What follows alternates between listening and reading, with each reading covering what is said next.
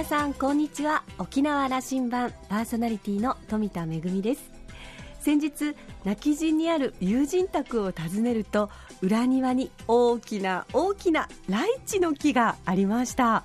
ライチ私大好物で東南アジアを旅するともう連日食べまくってるんですけれども沖縄ではねなかなか手に入らなくてあの冷凍物の茶色いものだったりあの缶詰のシロップ漬けなんかをいただくことが多いんですけれども私沖縄で初めてライチがちゃんとこう木になっているあの赤い実の状態を見てですね大興奮をしましてこれがまた本当に美味しくてあのおねだりをしてですね二枝も折っていただいてあのお土産にもらったんですけれどもあまりに興奮しすぎてあの写真を撮ったりしているうちに大事なライチを忘れてきてしまいまして あの今度私の舞台の公演の時にあの残っていたらあのお土産に持っていくよ差し入れするよって言われたんですけれどもこのライチ大好物は人間だけじゃなくてカラスも大好物ということで連日食べに来るそうなんですね。あのカラスが食べないようにちゃんと残ってるように祈りたいと思います。さあ沖縄羅針盤今日も5時までお届けいたします。どうぞお付き合いください。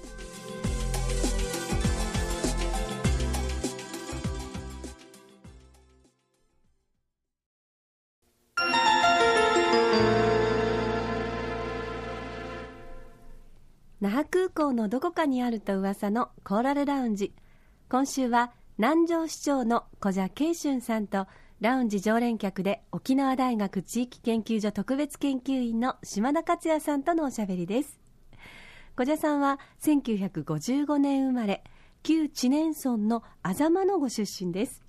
沖縄大学を卒業後1979年に旧知念村役場に採用され公務員生活をスタートしました。その後2002年に村長に初当選します。その後2006年に合併した南城市の初代市長選に当選し就任。現在3期目を務めていらっしゃいます。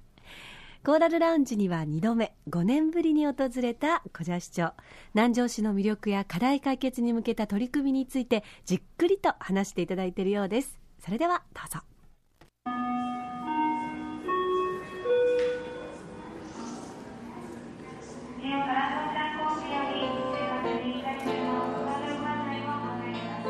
私あの常々南城市の情報発信力は素晴らしいですね。ええあの琉球新報沖縄、まずはね、琉球新報沖縄タイムスに、ほぼ毎週というか、毎週何本も記事が出てくる、これは、えーと、統計僕取り切れてませんけども、あの大学ではメディアとか広報を教えてるつもりなので、その立場からしても相当なボリュームで、あの町から人口4万はい、4万あの、まあ、2000の町から、あれだけの情報量の発信は素晴らしいそうですね、歴史的にあの、ね、琉球海幕神話の地でもありますし、また、えー、文化遺産とかあ伝統芸能とか、そういったまた地域のおもでもありますし、まあ、そういったのがうまく構想してるんじゃないかと思いますが。これあの、えー、そのぐらいのネタはもともとあるんだぞという意味ですね。はい、でも、でもあのそれはテクニカルな部分も相当に多分トップ自らこう目配りしてるだろうなというのが伺います。そうですね。あの、まあ、情報産業というのはやっぱり発信力というのは、そういう、まあ、スタンスも含めてですが、うん、職員もそういう形で、えー、自分たちができることそしてその魅力をどういう形で発信するかというのは常に考えながら仕事をしているように感じますね。町にとって情報を出して、うん、あのこうこう世の中に知ってもらうと広がりを出していくというのは、うん価値があるんだということの認識の問題でしますからね。市民あの情報共有するということが一つの街づくりの基本だと私は見てるんですね、だから情報を共有しながらお互いが同じ目線で街づくりを進めていく、まあ、そういうことそこがですね発信力の基本じゃないかなと思ってますけどあの一つはホームページ、はい、市役所のあのホームページ。あれそんなに派手にはやってませんけども実はこれあのなんていうかな、くろ好みがするというかですね、そうですか。なりあの先進的なあの要素というか、えー、技術が入っていましてね、あの一つは、例えばどういうあの今、パソコンやスマホや、はい、いろんなあのメディアから、ツールからこう、はい、情報を見に来るんですけど、はいはいはい、それに一番最適な情報を出せるような仕組みになっているとかですね、はいはい、これねあのこれ3年前からやられてると思うけども、そうですね。あの私はあの合併をすると同時にですねいわゆる情報推進課というのがは必要だということで、まあ、職員に、えー、その情報関係に詳しい方々をはめて、えーまあ、そのツールも含めて今後、観光振興にどう生かしていけるかというようなことも含めて十分議論しながらあやる先駆的な取り組みをしているというのが、うんうん、それが功を奏してるんじゃないですかね。あのホームページには十分それ現れています、はい、ただ他もだんだん分かってきましたから、はい、あの他の町も追っかけてきてますけどもかなり先兵をつけられたなと、それに合わせて、えー、市長自身が情報発信しているし、はい、それから既存メディアマスメディアに対しての発信もこれおそらく相当あの綿密にやってますでしょ。いえそ、そんなことはないと思いますが、もともと私もあのエンジニアなんですね、だから機械が好きで、えそういったものを、まあ、自分の趣味みたいな感じじゃないですかね。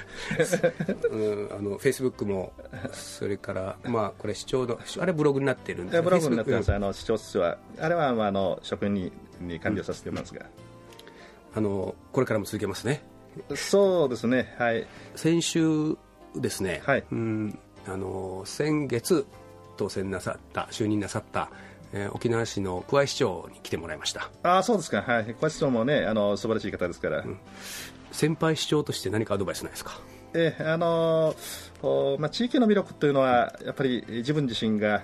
それをしっかりあの把握するということが大事なんですね、まあ、あの他の市町村に真似するというようなことじゃなくてその地域のポテンシャルをどういう形で、あの伸ばしていくかというようなことがですねえー、また一人では何もできませんから職員が一丸となって取り組めるような状況を作っていくまた市民をどうあの一緒に取り取り組んでいくかというのが最大のポイントでしょうね。うん、そうね。小谷さんもそう言ってましたね、あの市役所のパワーをどれだけ発揮できる、うん、させきれるかが、そうですね、また市長の一つ役割であると、はい。まあ、あのそのためには、私は一番あの職員の質の向上といいますか、研修はもうあの金目をいとまなくてもどんどんあの違いを知らす、まあ、どこにでも派遣するというぐらいのことをですね、うん、やった方がいいと思っておりますね。それは派遣するとしたらその南城市役所の職員たちはよそを見てこいということそうです。はい、はい、あのそれとネットワークを作ることが大事ですね、うん、我々、まあ、全国的にもそうですが、えー、自治大学校総務省がやってる自治大学校にも毎年2名ずつ送っておりますし、うんまた総合事務局にも国にも2名、えー、うん、そしてコンベンションビューローにも今年1人いますね、はい、あのコンベンションビューローに行かせたというのは、これはまた、これこれ今年からですよね。はい、今年からですね。まああの観光立県という中で、えー、地方とやっぱり、ね、県が一緒になって、えー、そのツールを作っていくというのは大事なことですから。ということはその、その観光の専門組織ですから、はい、そこに南城市として力入れてるんだぞということの現れです、ね、そうですね、あのまあえー、旧知念村時代には我々のところの2万人から3万人ぐらいしか、うん、観光客が来なかったのが、今も大変なあの全体で230万人ぐらい人が来るような地域になったわけですから、その時に、まず私が企画財政課長時代に取り組んだ時に、ここに人が来るかというような否定的な方々が多かったですからね、それ役所の中で、はい、役所もそうですし、議会もそうでしたね。これは変わった。あのいやコンベンションビューローでもですね、うん、この間あの年度初めのスタートの時に、えー、ビューローの上原会長から、はい、うん、あの私もあそこで委員してるもんですから、はい、あの挨拶の中でね、えー、今年今年度はあの、まあえー、ビューローに、えー、専門家を 3,、うん、3人預かったと、はい、1人は全日空から1人は日本航空グループから、一人は南城市からだったとい。う話をしてられた。いい人材をはめてありますよ。南部広域のその火葬場の例を一つご紹介いただけませんか？えあの火葬場はあのもともと、えー、豊見城にあって、うん、えー、その隣接する場所にえー、土地を買い上げて、えー、作りましたけどもそれはもう今富城町が率先して、うん、その用紙交渉をした結果そういうのができたということでありますがそれはあの最初にえー、うまくいった事例でありますが、まあ、我々の今の最終処分場の件は、それはもう、あの勘違いしました、最終処分場ですよね、はい。はい。えー、12年、えー、かかってですね、まあ、およ曲折ありましたけども、玉城で、えー、頓挫して、またあ糸満市に決まって、それがまたダメになってというようなことで、えー、どうにかそれをまとめてなければいけないということで、たまたままあ僕に、うん、えー、サザン教の会長をしてくれという、うん、そういうことで、まあ、自分が腹をくくるべきかなということで、ちょうどあの期間改良を迎えていたもんですから、うん、まあ、それと合わせて、えー、そこに最終処分場を作った方がいいんじゃないかというようなことで、まあ、自分の方針を決めて説明会をしたんですが、まあ、1箇所は受け入れてもいいということだったんですが、あと隣接の2箇所は、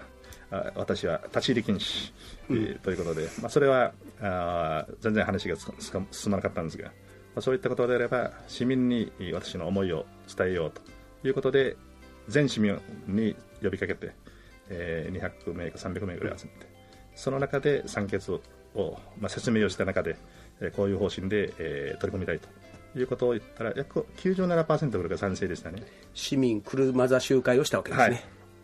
それで、えー、賛成を得て、えーまあ、市民が賛成したと。いうことでまた隣接の2か所ももうそうしたらもう我々も賛成しようと。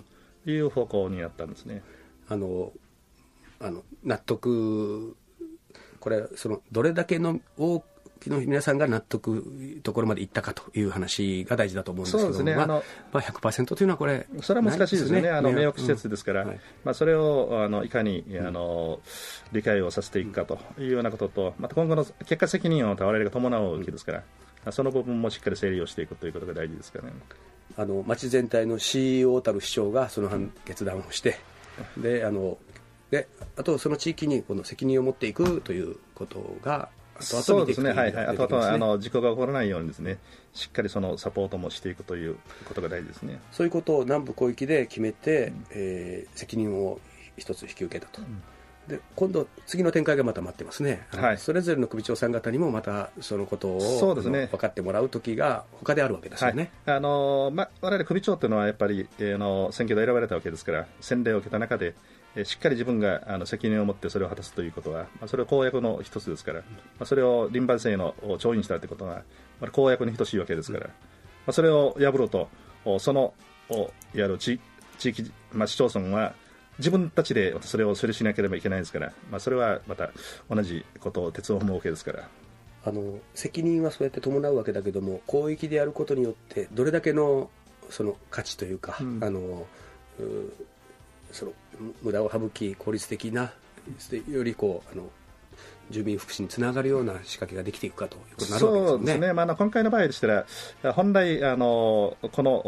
処理施設というのは、環境省の予算で、えー、やるべき、まあ、事業なんですね、まあ、これが約2分の1の補助なんです。まあ、しかしながら、我々が広域でやることによって、えーまあ、自衛隊基地があるという場所も含めての、それをうまくあの国に訴えて、えそれで防衛省予算で、えー、3分の2の補助金をいただいて作るわけですから、それはあのこう補助基準額もまた違うんですね、うんうん、その中でいくらプラスになるかというと8億5000万も違うんですね。環境省と。そういったものができたということ。だそれは一つの広域連携をしたからあこの経費の削減ができたということですから。広域連携で知恵を出すことによって生まれたその価値そうですね、はい、広域連携の賜物なんですね、はい、経費が安くなるということ、うん、それは、まあ、あのいわゆる我々の枠組みの中での市町村が得するということですから。南部広域はそういう意味じゃすごく活発になってきましたよね、あの観光の広域連携そうですね、観光協力会協力連絡会も作りましたから、それもあの私がですねちょうど知念村長時代に、うん、これからのやる沖縄県の観光の在り方というのは、やっぱり民泊、うん、子どもたちを中心に受け入れをして、そしてこの子どもたちが第二のふるさととして、えー、その民泊のお父さんお母さんの、ね、思うように形になれば、えー、大学にそして家族を持っても必ずリピーターとして沖縄に入るわけですから、まあ、そういったいわゆる心のふるさととしての確立を図っていくべきだということで民泊事業を進めたんですね、まあ、しかし知念だけではそのキャパを抱えきれないということでこれいつかは南部全域でやるべきじゃないかということを思っていた時に、まあ、たまたま市長になってですね、まあ、それをたまたま、はい、あの、県から呼んだ職員をですね、こういう方向に進めろということで指示をして、まあ、そういうことが叶ったということです、ね、あのこの民泊は南部に広がりましたね、そうですね。今はどのくらいといったかな、数があの、えー、数万人年間そうですね、はい、あのえー、3, 3か所か4か所ぐらいのあのツーリストがやってるんですね、まあ、それを合計すると、南城だけでも2万3000ぐらいになるんじゃないかと思ってますが。スタートは知念から始まったことだったか。そうですね、知念知念知念から先に。あのこの広域行政のこの有効性というのは、うん、南部のことを僕あのよく、えー、先月も八重瀬の町長も来てもらいましたから、まあ、よく伺ってるんですけども、どうでしょうか、その中部や北部のこと、これは小田さんから見るとどんなふうに見えます？あの連携のこう有効性とか強化強さみたいなことは南部と比べると。そうですね、もともと南部はあの弱かったんですね、今までは。弱かった印象なんですよ、はいはい、だからそういったことで、えーまあ、中北部というのはやっぱり基地関連で、えー、結構あの連絡網というのは構築されてるんですね、だそういうことがあって。必然的にあのそういうネットワークがあったとわけですね。そうですね、あったと思いますね、北部もそうですね、お互いのいわゆる過疎化も含めて、うん、えー、返事もその事情がお互いが力を合わせて、うん、まあ、やっていこうと、アダモもそうですが、まあ、そういったことがあ、まあ、北部、中部はまとまっていたというのがあのこれまでの私の感想ですね。あのただその前回の沖縄市の桑江市長との話の中では、はい、私はその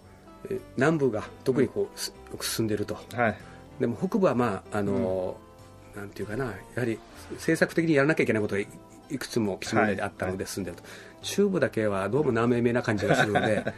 これはあの沖縄市長たる桑井さんの役割だよとい。う話の議論になったんですけども、ね、あのやっぱり誰かがリーダーシップ取ってねやっていく必要あって。まあ、しかしながらあのこれは、えー、政治絡みじゃなくてですねしっかりこう相連携をする、まあ、政治といわゆる行政を分けてですねしっかりあの連携を取っていくことは大事ですね。地域経営として必要な話ですよね。そうです。地域経営はやっぱりお互いが連携しなければ感情的なものでは絶対あの問題を解決しませんからね。いやあの南部にその特に観光などで連携によって人が観光客が行くようになっていると。これこのこの10年ぐらいの話だと僕は思ってるんですけども、はい、いい方向にというか、うん、あの成果も出てきてるなとそうですね、あの私が旧知念村時代に他の市町村長に声をかけても観光我々観光関係ありませんというそういうのがあの、まあ、首長の意見でしたからね。今はそうじゃなくて、えー、観光協会を立ち上げてね職員も頑張ってますよというようなことをあの言われますね。あの熱くなってますか、ね、はい。あの大変いいことだと思ってます、うん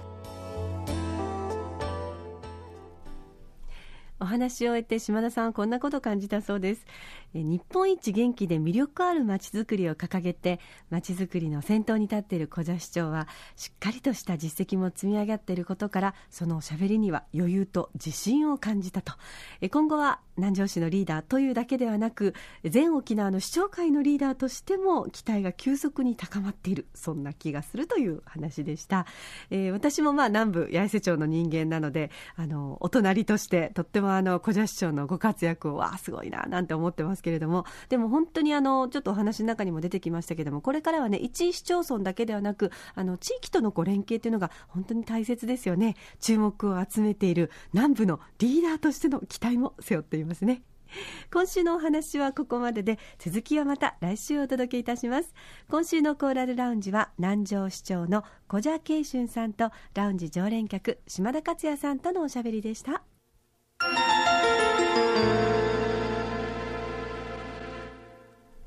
めぐみのあしゃぎだよりのコーナーです、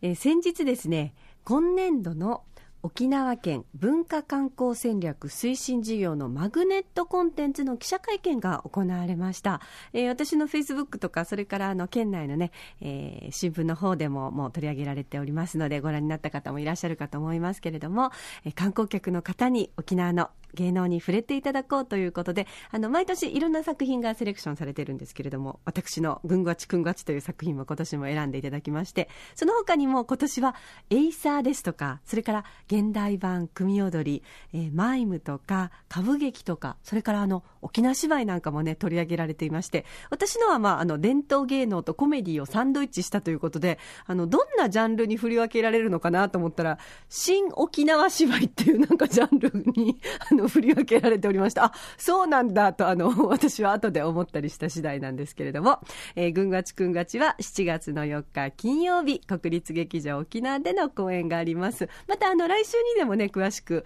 あの、作品の内容はご紹介したいと思いますけれども、でも、こうして本当に、あの、県内のいろんな、こう、芸能の方がですね、いろんなジャンルがこうして取り上げられて、あの、観光客の皆さんにたくさんのこう、メニューをお渡しできるのがまず嬉しいなと思いましたね。そのメニューの中から、あ、私はこういうものに興味があるということで、あの、興味のある公園に足を運んでいただけると嬉しいなと思います。えー、今月末から始まりまして、2月までの長丁場となりますけれども、こうしたマグネットコンテンツや、従来までの伝統芸能公演も引き続き行われますので、毎週金曜日には様々なこうした沖縄の芸能に触れることができます。観光客の皆さんだけではなく、ぜひ県内の皆さんもこの劇場に足を運んで沖縄の芸能に触れてくださいね。めぐみのあしゃぎだよりのコーナーでした。